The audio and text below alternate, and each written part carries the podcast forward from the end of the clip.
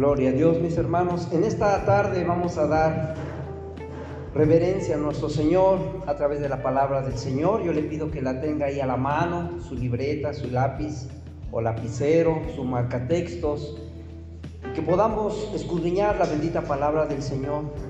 Hoy vamos a tocar un tema que quizás algunos conocen, quizás algunos no, y se refiere a la escatología, a la escatología bíblica, la escatología cristiana, que es una rama de la teología cristiana, que precisamente conforma una serie de creencias escatológicas que nos habla de las últimas cosas, que nos habla de lo último que vendrá para esta tierra.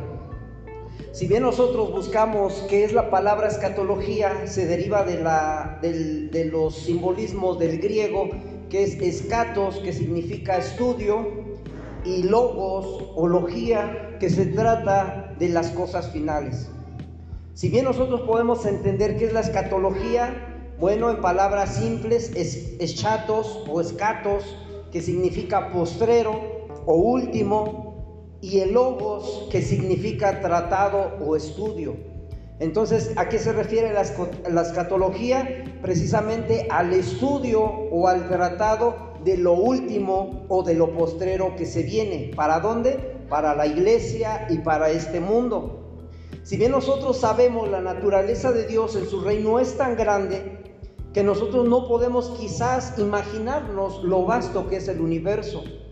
Nosotros vemos los asuntos más importantes dentro de la escatología, como la muerte, que muchos no tocan ese tema porque les da miedo o lo desconocen. Otro más que es la vida después de la muerte o el advenimiento de nuestro Señor Jesucristo. Lo que es el cielo, lo que es el infierno. Y si nosotros vemos que, que en sí la venida de nuestro Señor Jesucristo, esta es inminente y a eso le llamamos parusia, que eso es algo a lo que nosotros debemos de estar atentos porque va a pasar. Dice la bendita palabra que no pasará ni una coma ni una tilde sin que todo esto haya de cumplirse.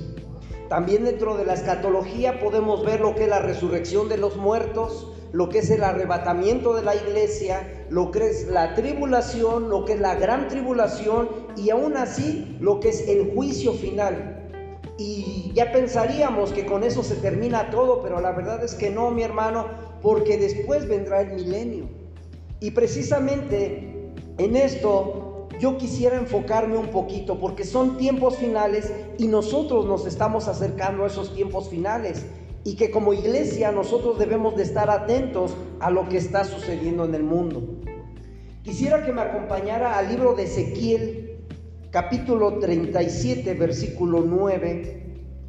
Y aquel que lo tenga puede decirme amén con voz fuerte para saber que ya lo encontró. Amén. les gané.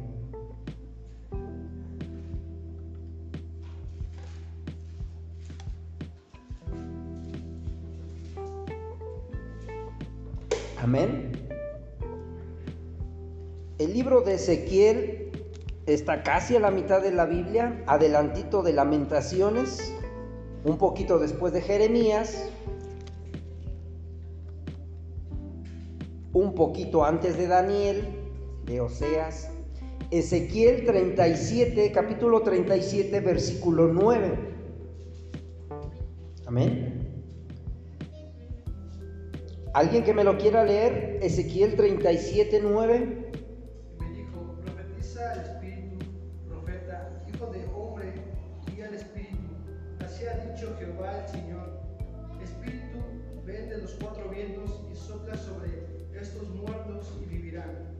Amén. Aquí nosotros podemos ver que se está declarando una profecía sobre unos huesos, sobre unos muertos que no tenían vida. Aquí nosotros a esto podemos definirlo como soplos de vida, soplos de aliento. Si nosotros analizamos precisamente la palabra soplo o sopla, que en el diccionario es la palabra 5301, es la raíz primaria de soplar. Y en varias aplicaciones nosotros lo podríamos interpretar como inflar, soplar o esparcir. encender, expirar, etc. Esto es algo que nos puede llamar la atención, mi hermano, porque precisamente nos vamos a enfocar en los soplos que Dios ha dado. Porque si bien sabemos, el Señor ha dado soplos, el Hijo ha dado soplos y el Espíritu Santo ha dado soplos y está dando soplos. Soplo ya vimos que es algo de insuflar, de encender, de esparcir, de soplar. Y esto lo vamos a tomar muy en cuenta porque si nosotros recordamos en Génesis capítulo 2, versículo 7, lo hemos visto en los discipulados, cuando dice, entonces el Señor Dios tomó al hombre, recordemos que lo forman del polvo de la tierra, ¿Y, qué dice su palabra? Sopló en él aliento de vida. Y nosotros sabemos que el enemigo siempre trata de imitar y copiar todo lo que Dios ha creado.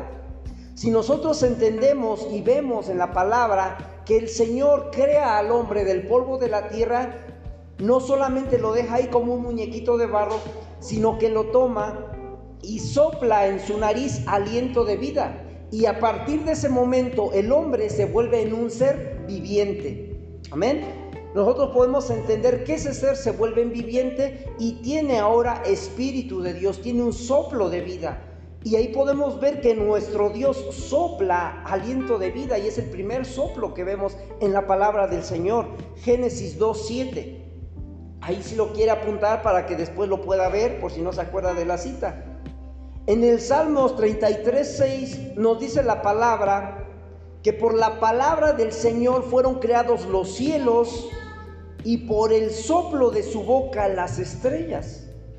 Nosotros podemos entender en esta versión que algunos estudiosos llaman a estos soplos alientos dotadores de vida. Nosotros podemos entender que a través de estos soplos que Dios está dando, Dios da vida. Entonces quiero que anote ahí precisamente que los soplos de Dios generan vida, dan vida, restauran, transforman y modifican la, vida o el ser que recibe ese soplo. Si bien nosotros vemos que Adán solamente era un muñeco de barro, cuando el Señor sopla aliento de vida en él, ahora se vuelve un ser viviente. Aquí en el Salmos 33, nosotros podemos ver que el Señor sopla de su boca para crear cosas. El Señor es creador, el Señor es único, es el único que puede crear, sigue creando en su vasta extensión de los cielos. Y nosotros somos una especie en la cual nos ha tocado estar en esta tierra y que nosotros debemos hacer bien a escuchar la bendita palabra del Señor y desarrollar nuestras actividades creativas así como Dios está desarrollando actividades creativas a través de los soplos. No sé si me puedan entender en ese aspecto un poquito. Quisiera que me acompañara al libro de Isaías capítulo 34. Isaías 34 versículo 16. Y mire qué bonita palabra nos dice el Señor aquí. Y yo espero que todos estemos haciendo lo que dice la palabra. El 34.16 de la Reina Valera, ¿ya lo tienen?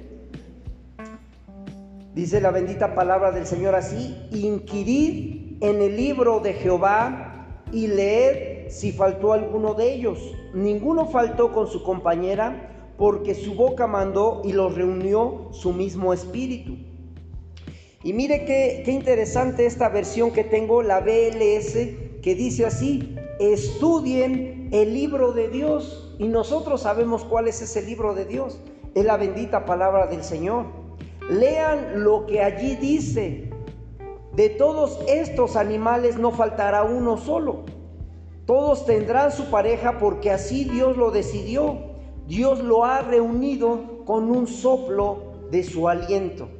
La BLS así nos dice en Isaías 34, 16. Y hoy en la mañana estábamos estudiando la, la cita de Apocalipsis, capítulo 1, versículo 3, donde nos insta a que leamos la palabra del Señor, a que escudriñemos la palabra, a que la atesoremos, que la leamos y que la creamos.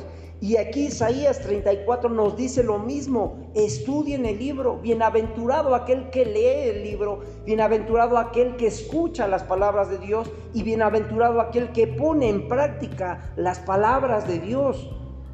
Si nosotros hemos entendido la palabra del Señor, dice que aquí con un soplo reunió a todos los animales que habrían de, de tener su pareja. Aquí Dios es un Dios que tiene palabra, que tiene mando, nosotros podemos entender que Él tiene el control aún sobre los seres, sobre los animales, porque hace ocho días yo le decía que los animales entraron al arca con Noé. Ahora muchos ponen en duda que hayan subido tantos animales al arca, porque ¿cómo es posible que haya controlado Noé a tantos animales? Y nosotros podemos ver que con la palabra del Señor, con el soplo, Él les da ese entendimiento a los animales que puedan obedecer. Nosotros podemos ver al asno o al asna de Balaam que ella habló, a los cuervos que le llevaron de comer a Elías, al profeta. Y, nosotros podemos eh, en este momento preguntarnos cómo es posible que los pájaros vayan y lleven de comer a alguien o que una burra hable o más aún que una serpiente se hiciera amiga de una mujer, como Adán y Eva. Pero nosotros podemos entender que aún el Señor en ese soplo, en ese aliento, en ese control que él tenía, aún permite esto. Otro ejemplo que podemos ver es Daniel cuando es arrojado a la fosa de los leones ¿Por qué no le hicieron nada? Si los leones estaban ahí con hambre, lo hubieran desgarrado rápidamente, pero ahí el Señor operó grandemente y estuvo en control. Muchos dicen, ¿dónde está Dios ahora? Porque ya se perdió el control y la verdad es que no se ha perdido el control. Dios tiene el control de todas las cosas y está sentado en su trono y está viendo todo lo que está aconteciendo en el mundo. Otro ejemplo de los animales que Dios puede controlar es el pez que se come a Jonás y que está en su vientre por tres días y tres noches y después lo llevan y lo escupen. Nosotros podemos ver que en el amor de Dios Él puede hacer tantas cosas que nosotros no nos imaginamos en ese soplo. De la misma manera que Ezequiel con una profecía activó todos los huesos de estos cadáveres, de estos muertos que estaban ahí.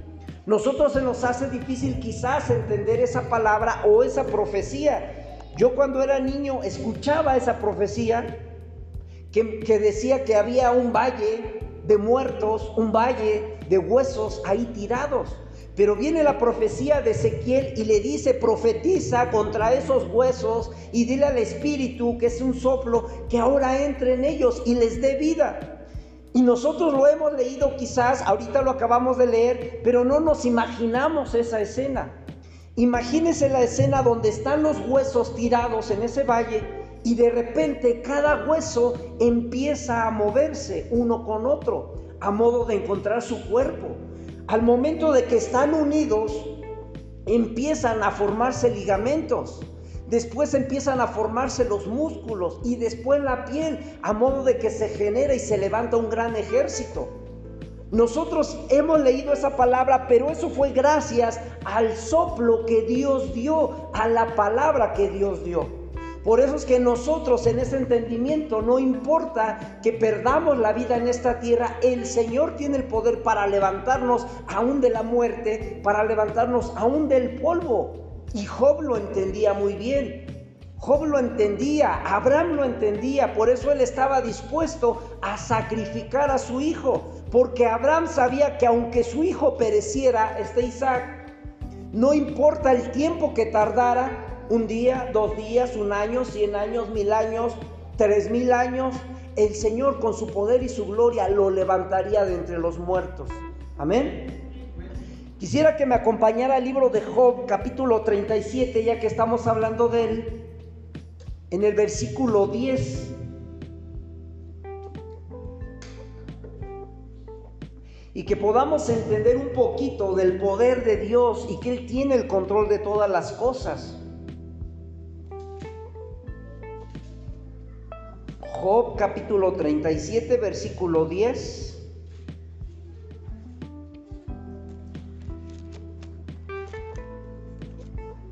Cuando lo tenga puede decirme amén. Dice la bendita palabra del Señor así, Job 37:10, del soplo de Dios se forma el hielo y se congela la extensión de las aguas. Y mire mi hermano que aquí ya casi estoy entrando al tema. Ya vimos que el poder de Dios es tan grande y que su soplo y su sola palabra pueden crear muchas cosas, transformar muchas cosas. Y nosotros debemos de entender esta bendita palabra, que con el soplo de su palabra, con el soplo de su aliento, pueden suceder muchas cosas. Amén. Job 37:10, del soplo de Dios se forma el hielo y se congela la extensión de las aguas. Y con esto yo quisiera que pueda cerrar sus ojos, mi hermano. Esto fue solamente la introducción. Cerremos los ojitos y pongamos esta tarde en las manos del Señor.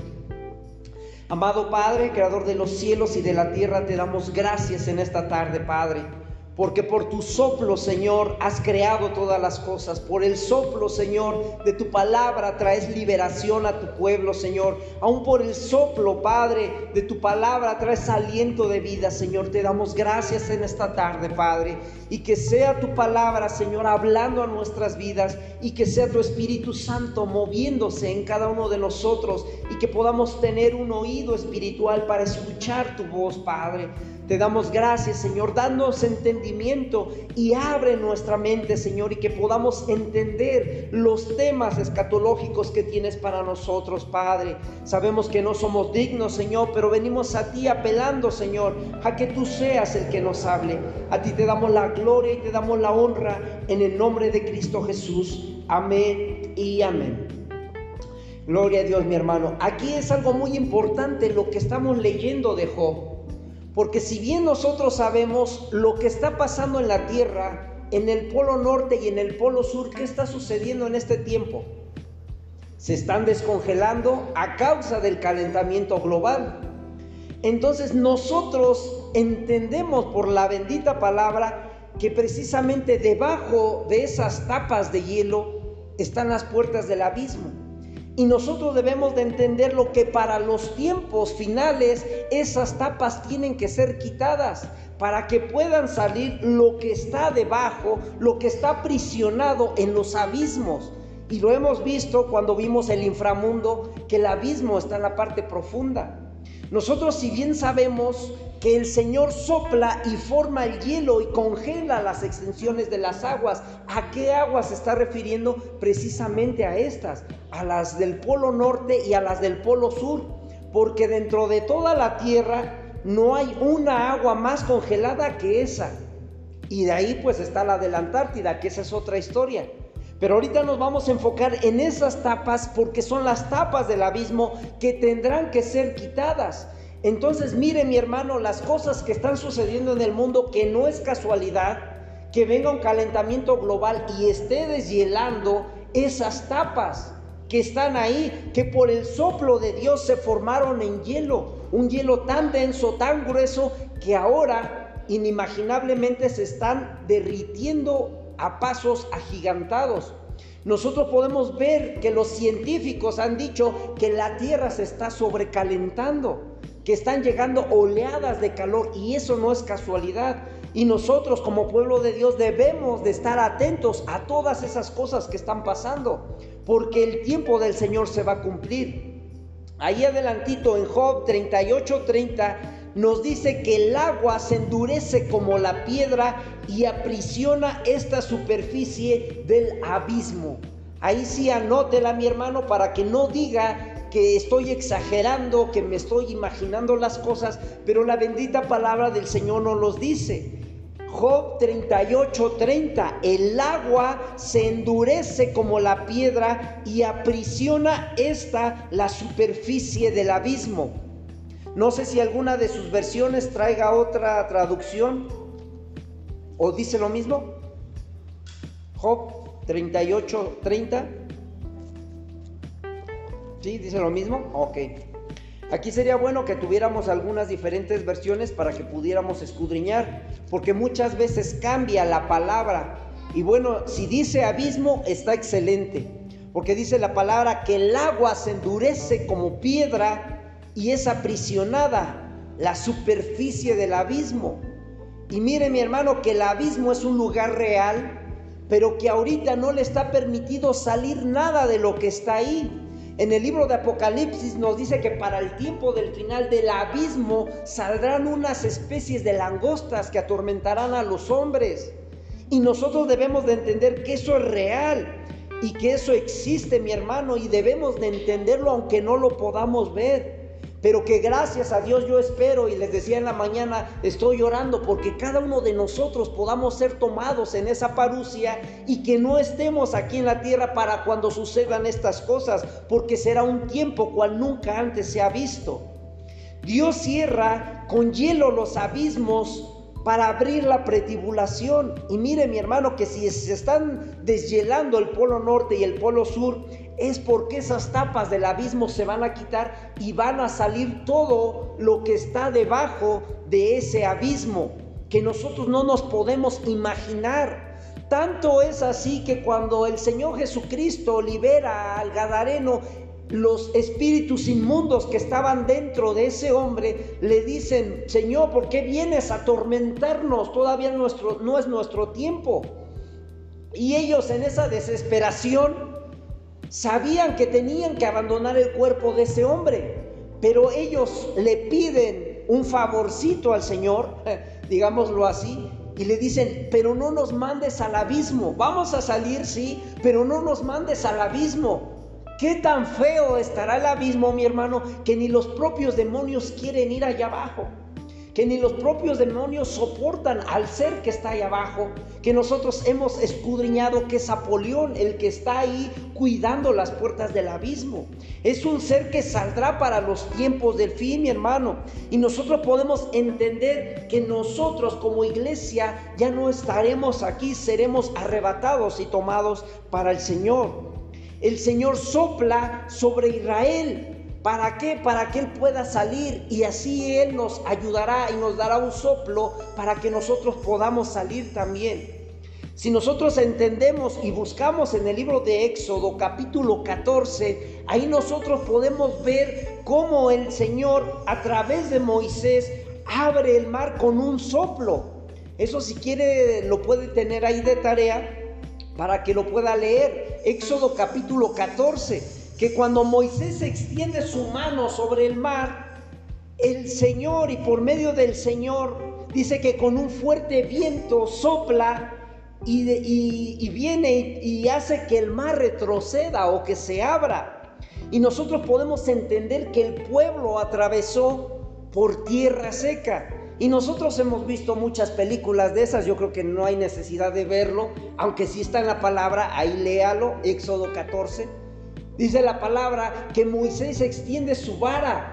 ¿Por qué? Porque estaba clamando al Señor y que de repente viene un soplo, no se sabe de dónde, y que hizo que el mar retrocediera. Hay algunos científicos que dicen que por las mareas bajó el mar y que estuvo muy bajita y por eso caminaron y pudieron atravesar. Pero la verdad es que no es así, porque aquí dice que atravesaron sobre tierra seca. Y si hubiera bajado el mar, tuvo que haberse levantado una brecha de tierra muy grande para que pasaran en tierra seca. Entonces aquí nosotros podemos entender que por el soplo del Señor se abrió el mar y el pueblo de Israel huye, el éxodo es huida, salida, huye de Egipto y atraviesa para la tierra prometida, que es la Canaán.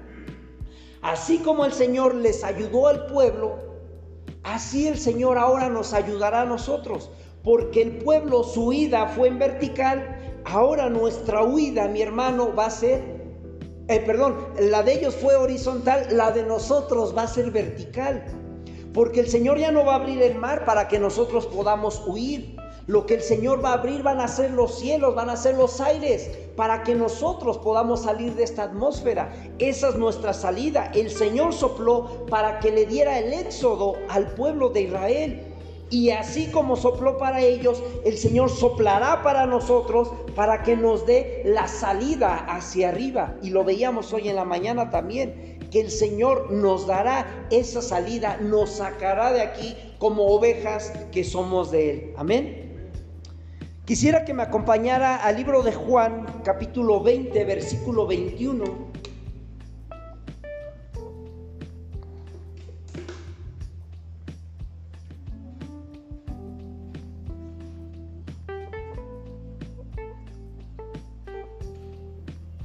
Y que podamos leer el 21 y 22 de Juan. ¿Alguien que me lo quiera leer?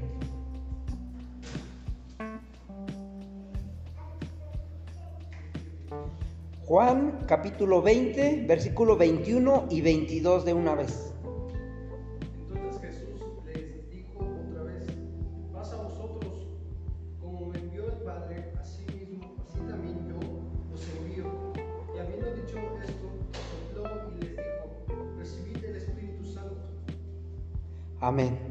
Aquí nosotros podemos ver, mi hermano, que los soplos de liberación, los soplos de conservación, los soplos creativos son consecuencia de los soplos que Dios da sobre nosotros. Pero así como le decía al principio, que así como Dios sopla para creación, también hay soplos del Hijo y aquí nosotros podemos ver uno. En esta versión que tengo, que es la PB, dice así, díjoles pues Jesús de nuevo, pasa a vosotros como me envió el Padre yo también os mando. Y diciendo esto, ponga atención, dice, sopló y díjoles, recibid soplo santo. Ahí en la de ustedes, como dice?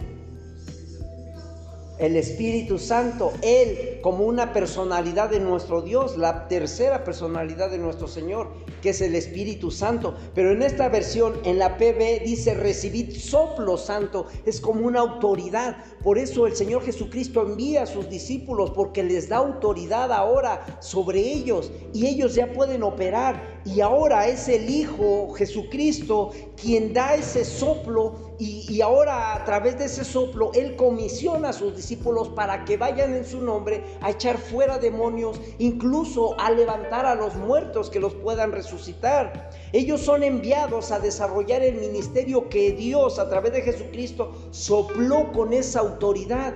Y así como el Hijo sopló sobre los discípulos, ahora el Espíritu Santo está soplando sobre nosotros. Y nosotros debemos de entender que los soplos del Espíritu Santo son mucho más grandes y más maravillosos que, los que nosotros podríamos imaginar. Si bien los soplos del Padre son algo maravilloso, el soplo del Hijo fue para sus discípulos, nosotros ahora los soplos que nos tocan son los del Espíritu Santo. Nosotros debemos de entender que son tiempos en donde el Padre estuvo trabajando con las naciones, y eso ya lo hemos visto también. Después el Hijo estuvo trabajando con Israel, y ahora el Espíritu Santo está trabajando con la iglesia. Con Israel fue el tiempo de la ley, ahora con nosotros es el tiempo de la gracia. Hemos leído también en el libro de Hechos capítulo 2 versículo 2 cuando de repente vino del cielo un ruido como un viento muy fuerte, una ráfaga de viento impetuosa que llenó todo ese lugar donde estaban sentados. Ahí nosotros recordamos que en ese momento surge y nace la iglesia, cuando estaban los 120 discípulos en el aposento alto buscando en un mismo sentir a nuestro Señor. Ellos estaban unánimes, orando. Y dice la palabra que se les aparecieron lenguas como de fuego y que todos fueron llenos del Espíritu Santo y comenzaron a hablar en otras lenguas, que es algo que ha caracterizado a la iglesia desde ese entonces hasta el día de hoy, aunque muchos ya lo han dejado de practicar o ya no creen en los dones del Espíritu Santo. Nosotros vemos a la luz de la palabra que ahí el Espíritu Santo les daba esa habilidad de expresar los dones que el Espíritu Santo derramó sobre de ellos.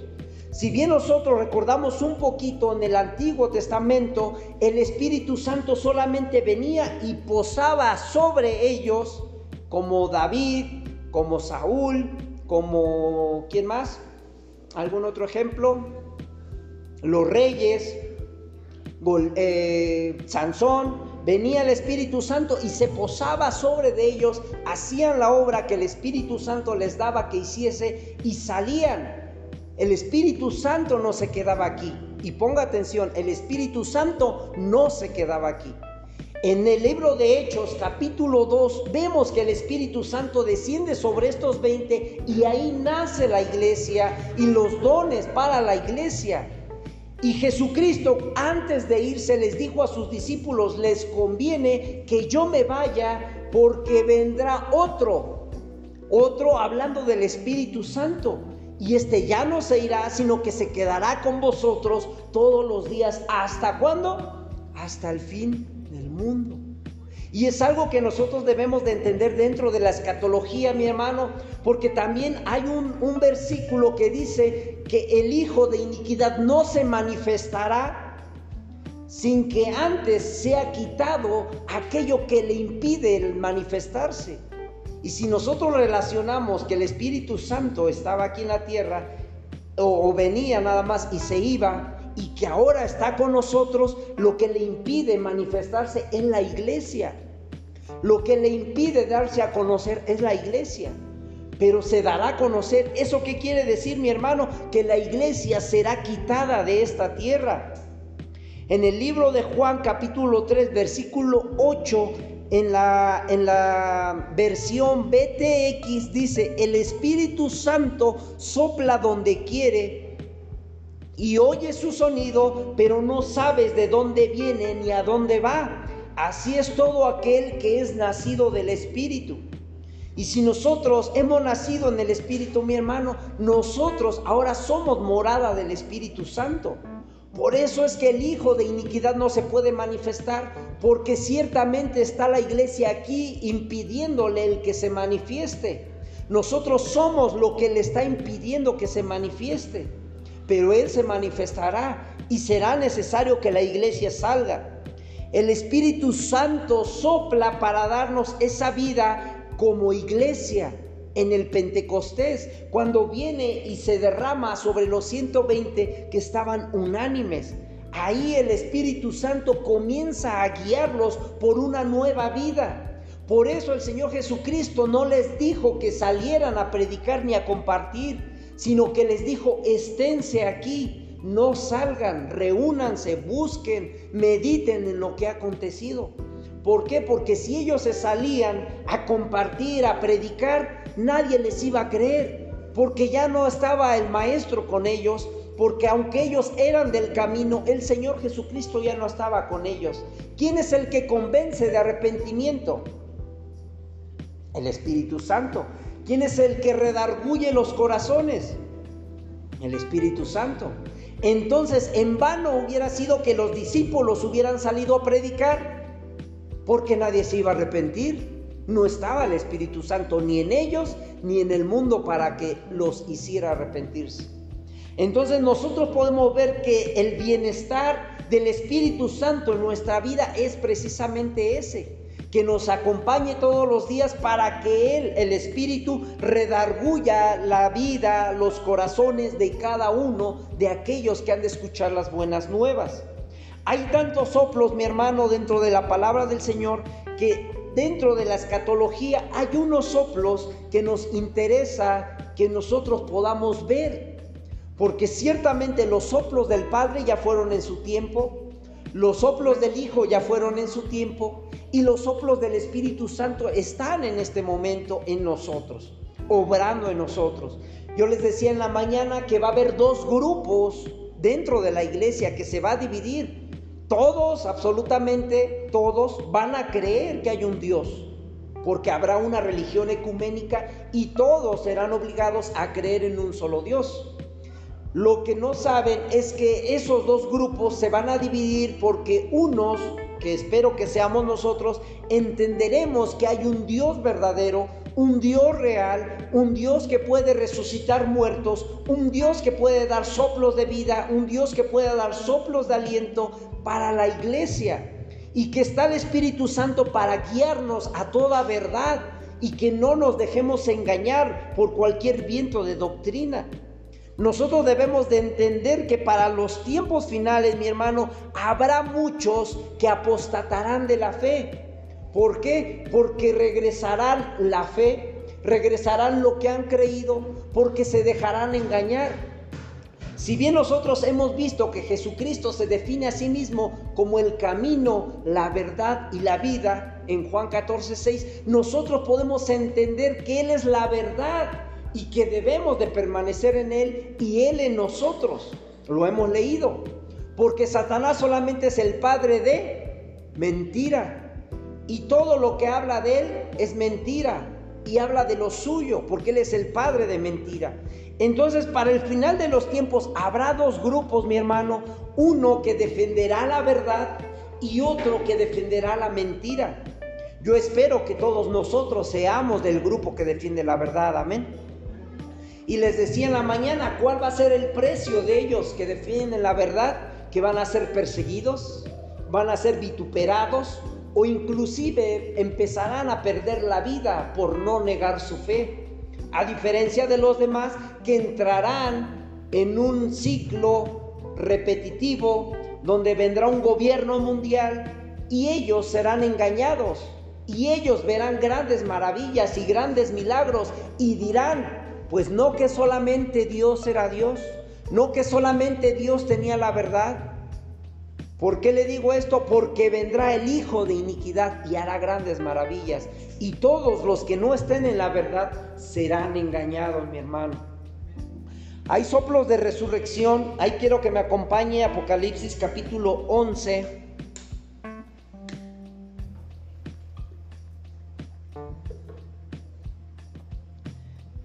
Y que ponga atención mi hermano porque en el libro de Daniel, bueno, si lo han leído, nos habla que vendrá una septuagésima semana. Y al hablar de semana es una semana de, de años. Y habla de siete años. Aunque algunos están diciendo que solamente son tres años y medio. Es porque no escudriñan la palabra. Apocalipsis capítulo 11, versículo 11. ¿Alguien que me lo quiera leer?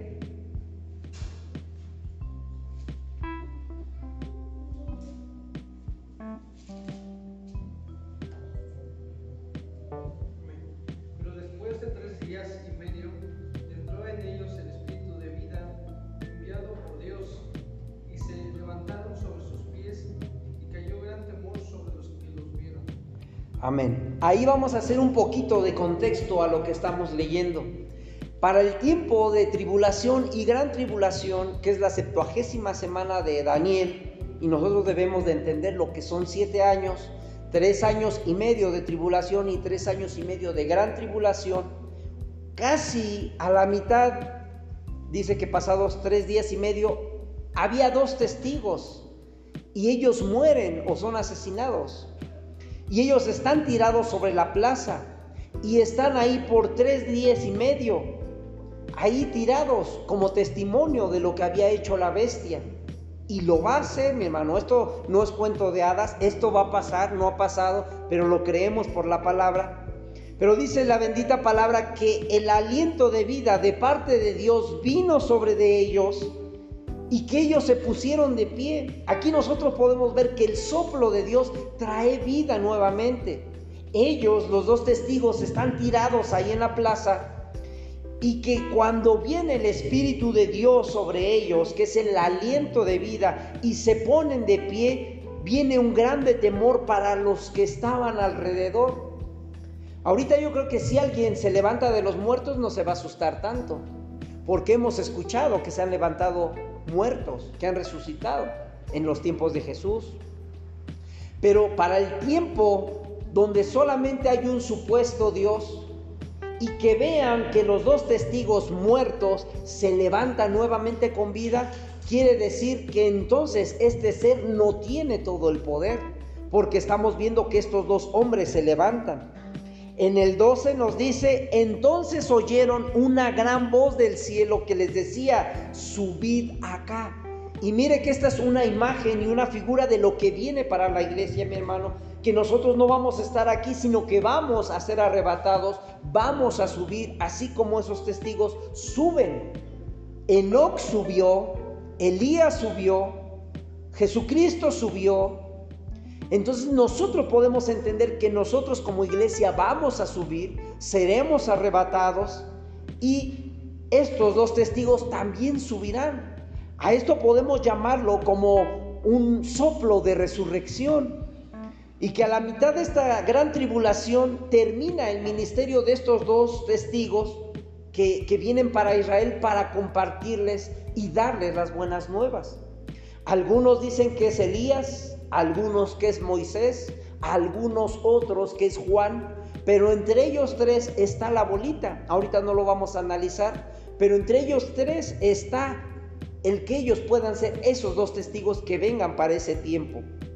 El Señor les da ese soplo para resucitarlos y levantarlos con esa frase tan célebre que nosotros hemos leído, ven, sube acá. En el Apocalipsis nosotros lo podemos ver cuando le dice a Juan, ven, sube acá, te mostraré todo lo que ha de acontecer. Y todo esto ya se está dando, mi hermano. Nosotros podemos entender que ciertamente somos huesos, somos carne, somos tendones, pero ahora, ¿qué está haciendo la ingeniería genética? Que están creando cuerpos, alterando el ADN, donde ya no solamente van a ser hueso, sino que están metiendo eh, ¿Qué podría ser? No sé qué materiales utilicen. ¿De cuáles utilizan en, el transhumanismo? Hierro. La palabra nos dice que se mezclaría el barro con el hierro. Entonces lo que está haciendo el enemigo es transformando el ADN para que ya no seamos humanos o, o los que se queden sean transhumanos. Y yo les decía, quizás ellos sean parte de la iniquidad del espíritu que se está moviendo de iniquidad. Ahí mismo en Apocalipsis 13, versículo 15, fíjese lo que va a pasar. Por eso les digo que ya no estamos muy lejos, mi hermano, de lo que viene sobre la faz de la tierra y muchos no lo quieren creer. Ahora nosotros vemos el transhumanismo. Muchos que están buscando a través del transhumanismo buscar la vida eterna, que ya no puedan morir. Ahora pueden imprimir los órganos con base en, las células madre de la columna vertebral o etcétera y están tratando de lograr la vida eterna y que cree que es muy posible que lo lleguen a lograr. Pero ellos ya no tendrán una vida eterna, ellos tendrán una muerte eterna. Y su misma ciencia, la cual ellos están buscando ahora, a través de la inteligencia artificial, a través de modificar el ADN, ellos quizás logren el tener la vida eterna, pero no será la vida eterna que Dios quería. La pregunta es, ¿por qué sacó a Adán y Eva del huerto del Edén? Porque ya habían pecado, ya se habían contaminado con el pecado. Entonces, si ellos comían del árbol de la vida, jamás iban a morir, iban a tener un cuerpo en pecado siempre. Por eso fue necesario que salieran para que encontraran la muerte y a través de la muerte pudieran salir de esta cárcel, de este cuerpo y ellos pudieran ser libres. Entonces, ¿qué es lo que está haciendo la ciencia? Que los hombres van a buscar la eternidad, pero no la eternidad de Dios, porque tendrán un cuerpo inmortal, pero con pecado. Entonces sabemos que la paga del pecado es muerte y será muerte eterna en el infierno. Y nosotros debemos de entenderlo. Ahí en Apocalipsis 13, versículo 15 nos dice así. Se le concedió, ¿qué dice? Dar aliento a quién? A la imagen de la bestia. Y miren mi hermano, yo veía hace ocho días, les hablaba de Daniel, que Daniel propuso en su corazón no contaminarse pero que sin embargo sus tres amiguitos, Sadrach, Mesach y Abednego, alcanzaron a contaminarse. El rey Nabucodonosor levanta una estatua y quiere que todos la adoren, y es una imagen de esto que viene, porque se va a levantar una imagen de la bestia y va a querer que todos lo adoren, chicos y grandes, ricos y pobres. Entonces, esta es una imagen de que estos tres varones propusieron no adorar a la imagen y no doblaron su rodilla. Esto les causó que fueran encerrados en el horno que fue calentado siete veces más de lo habitual y los metieron ahí. ¿Por qué? Por no dar honra a esa imagen, a esa estatua. Y es algo similar que va a aparecer, mi hermano, porque aquellos que no estén en la verdad van a ver una estatua, no sabemos cómo vaya a ser, quizás con inteligencia artificial, porque mire lo que es el enemigo, trata de imitar y copiar todo lo que hace Dios. Génesis 2.7, ¿qué dijo la palabra? Que Él sopla aliento en el hombre a través de su nariz. Toma al hombre que formó y sopla en su nariz aliento de vida. Lo acabamos de leer. ¿Qué es lo que hará el enemigo? Dar aliento a la imagen, dar insuflación. Entonces los que no están en la verdad, que están en la mentira, van a decir, pues no que hay, hay imágenes que tienen ojos y no ven, no que hay imágenes que tienen oídos y no oyen. Esta imagen hasta nos está hablando. Y mire cuánto está avanzando la tecnología que la imagen que harán de la bestia hará que todos chicos y grandes, ricos y pobres, la adoren. Aquel que no la quiera adorar estará dentro de los de la verdad y empezarán a ser perseguidos. Entonces, para que la imagen de la bestia también hablara, ahorita usted si le pregunto, ¿qué necesitamos hacer para que un robot hable? Inteligencia artificial, ciencia, tecnología. Y yo les he mencionado mucho de una robot llamada Sofía que no solamente tiene inteligencia artificial, que ya la están cubriendo como de piel, ahora ya le están dando gesticulación, la están conectando a la red día y noche, se está alimentando, está aprendiendo de nosotros los humanos. Entonces la tecnología va tan avanzadísima que yo creo que el transhumanismo puede venir y poner a una imagen a hablar a una imagen a ver, a una imagen a oír. ¿Por qué? Porque démonos, cuenta que ya estamos todos globalizados a través del Internet, estamos conectados. Y yo les decía hace ocho días, eh, no recuerdo ahorita la versión, pero ya la encontré, donde en uno de los salmos nos dice, eh, bueno, perdón, en, esta versión nos dice en, el, en el versículo donde nos habla Apocalipsis que el número de la bestia es 666. Esta versión me parece que es en inglés, se las voy a traer. Dice, tengan cuidado del código de la bestia y su número es triple B, triple B, triple B o www, que es el protocolo con el cual iniciamos las páginas de internet. Entonces el espíritu de iniquidad ya está operando, mi hermano, sobre este mundo. Entonces este transhumanismo lo que está buscando es que van a poner una imagen que sea omnisciente, ¿cómo? A través del internet, que vea todo, ¿cómo? A través de cámaras de seguridad, que esta plataforma la va a tomar el anticristo, va a tomar toda esa tecnología que ya se está poniendo y el ejemplo es China. En China ya por todas esquinas hay cámaras de seguridad, hay drones de seguridad, hay códigos de seguridad y ya no pueden salir ni entrar al país si no tienen un famoso código. Y más ahora con lo de la enfermedad que acaba de pasar. Nosotros podemos entender que este pico más alto de tecnología es cuando va a surgir la nueva Babilonia, la que se va a restituir, a manera de que como en los días de Daniel, todos vayan a querer adorar a esa bestia, a esa imagen, a esa estatua. Y los que no la quieran adorar, bueno, pues eh, se van a quedar unos siete añitos aquí en la tierra a prepararse, a calentarse. Y nosotros sabemos que Daniel no estaba ahí, él estaba en el palacio.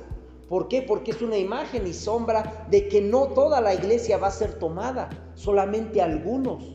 Los otros se quedarán lamentable y lastimosamente aquí en la tierra. Y lo decía hoy en la mañana, ¿por qué? Porque veamos cómo está la iglesia. La iglesia le está dando importancia más a las cosas de este mundo que a la venida de nuestro Señor. Y yo lo decía, en los tiempos de Noé, quizás él se tardó unos 100 años aproximadamente, más o menos, y él estuvo anunciando que venía juicio y nadie le creyó. Pero yo espero que nosotros, mi hermano, podamos entrar a esa arca y podamos ser salvos por la palabra del Señor. Amén. En el libro de Segunda de Tesalonicenses nos dice, porque ya está obrando el misterio de la iniquidad. Y ahí sí apúntelo, mi hermano, segunda de Tesalonicenses, capítulo 2, versículo 7. Si bien en los discipulados nosotros hemos estudiado primera de Timoteo 3:16 que nos dice, e indiscutiblemente grande es este misterio. ¿Cuál misterio? El misterio de la piedad que nos habla que Dios siendo Dios se hizo carne, se humanizó y estuvo aquí con nosotros en la tierra. Bueno, también hay otro misterio que es el misterio de la iniquidad. Y también ya vimos los nueve misterios que hay en la palabra. El misterio de la iniquidad es precisamente ese, todo lo contrario de, de Primera de Timoteo 3:16. Porque el misterio de la iniquidad nos habla que el diablo, Satanás, y que el Señor lo reprenda, va a hacer lo mismo y le va a copiar a Dios. Que si Dios envió a su Hijo unigénito aquí en la tierra y tomó un cuerpo de carne, el misterio de la iniquidad hará lo mismo y que el diablo hará que su Hijo tome forma humana y venga aquí a la tierra. Y que este misterio ya está obrando y que este misterio ya está aquí en la tierra y está operando y que este misterio se cumplirá. Solamente esperar a que sea quitado el que está en medio y que a la hora lo detiene. Y ya vimos quién es el que lo detiene. La iglesia, mi hermano. Nosotros tenemos ese poder de detener al inicuo y no por nuestras propias obras o nuestros propios méritos, no, sino porque el Espíritu Santo ahora está en nosotros. ¿Cuántos pueden decir amén? Entonces, el espíritu de iniquidad ya está obrando en el mundo, solamente que hay algo que al momento lo detiene y eso es la iglesia. Pero nos dice en el 8, y entonces será manifestado aquel inicuo, aquel anticristo, aquel Satanás, aquel diablo, a quien el Señor Jesucristo dice, matará con el soplo de su boca y destruirá con el resplandor de su venida. Entonces también vemos que a través del soplo del Señor no solamente es vida, sino que también trae destrucción para sus enemigos. Nosotros podemos entender que los soplos del Señor son poderosos y que aquí viene una, una confrontación de esos soplos, porque uno es el engaño de Satanás, que a través de esa imagen le va a dar el soplo de vida a través de inteligencia artificial para que esa imagen pueda volver a la vida o pueda tomar vida. Y se va a basar de la internet, ya vimos que es la red, y tendrá ojos en todo el mundo, que son los satélites, las cámaras de vigilancia, los celulares, y que nada ni nadie se podrá esconder para este tiempo, mi hermano. Y el otro soplo, que es el soplo de Dios, que cuando este ser inicuo se manifieste, el soplo de Dios vendrá sobre él y lo destruirá. Y nosotros debemos de tener esa confianza en nuestro Señor Jesucristo que Él con el simple resplandor de su venida destruirá a todos sus enemigos. Entonces, resumiendo un poquito, nosotros podemos entender que los soplos del Padre, hay soplos creativos como el de Adán, Génesis 2.7. Hay soplos donde crea el cosmos, en el Salmos, donde vimos que sopla y crea las estrellas y continuamente Él está creando una multiforme sabiduría de Dios y el universo se está expandiendo porque está continuamente creando más cosas. Dentro de esos soplos del Padre podemos ver los soplos de conservación, así como le dijo a Noé que subiera al arca y Noé le cree, sube con toda su familia. Dios en ese soplo está conservando parte de su creación. Y también podemos ver que hay soplos de liberación como el que le dio a Moisés, que con ese soplo se abrió el mar y ellos pudieron pasar en seco. Esos son los soplos del Padre, los cuales nosotros hemos entendido que han sido en el Antiguo Testamento.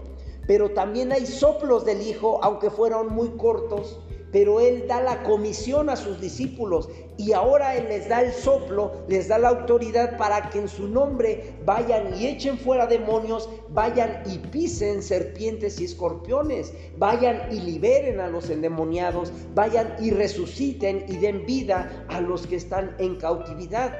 Esos son los soplos del Hijo, que son los de la comisión. Los soplos del Espíritu Santo son los que se derramaron en el Pentecostés. En el libro de Hechos, capítulo 2, versículo 2, se derramó sobre de ellos como un viento fuerte. Y el Espíritu Santo tiene esa característica de que es ruidoso, de que lo llena el ruido.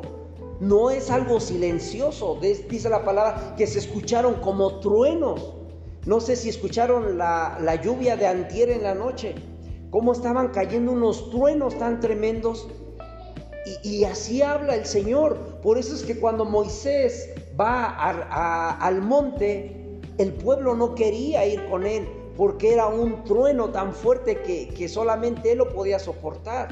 Cuando Abraham va, tampoco, porque eran unos truenos tan fuertes, pero estos truenos eh, representan el poderío de nuestro Señor. Eran tan fuertes que el más fuerte me despertó, creo que cayó aquí atrásito en el edificio. Entonces fueron tan fuertes esos relámpagos en el día del Pentecostés que todos notaron, todos voltearon y todos fueron y vieron. Tanto es así que decían, estos están como borrachos, llenos de mosto pero no es que estuvieran llenos de mosto, era el soplo del Espíritu Santo que había caído sobre de ellos. Y yo espero, mi hermano, que el soplo del Espíritu Santo esté con nosotros hasta el día de hoy. Amén. Otro de los soplos es el rapto que le digo, que el Señor va a venir y nos va a tomar para sí. Los soplos de resurrección en los tiempos de la tribulación, cuando resucitan los dos testigos y, vuelven a la vida y el Señor les dice, vengan, suban acá.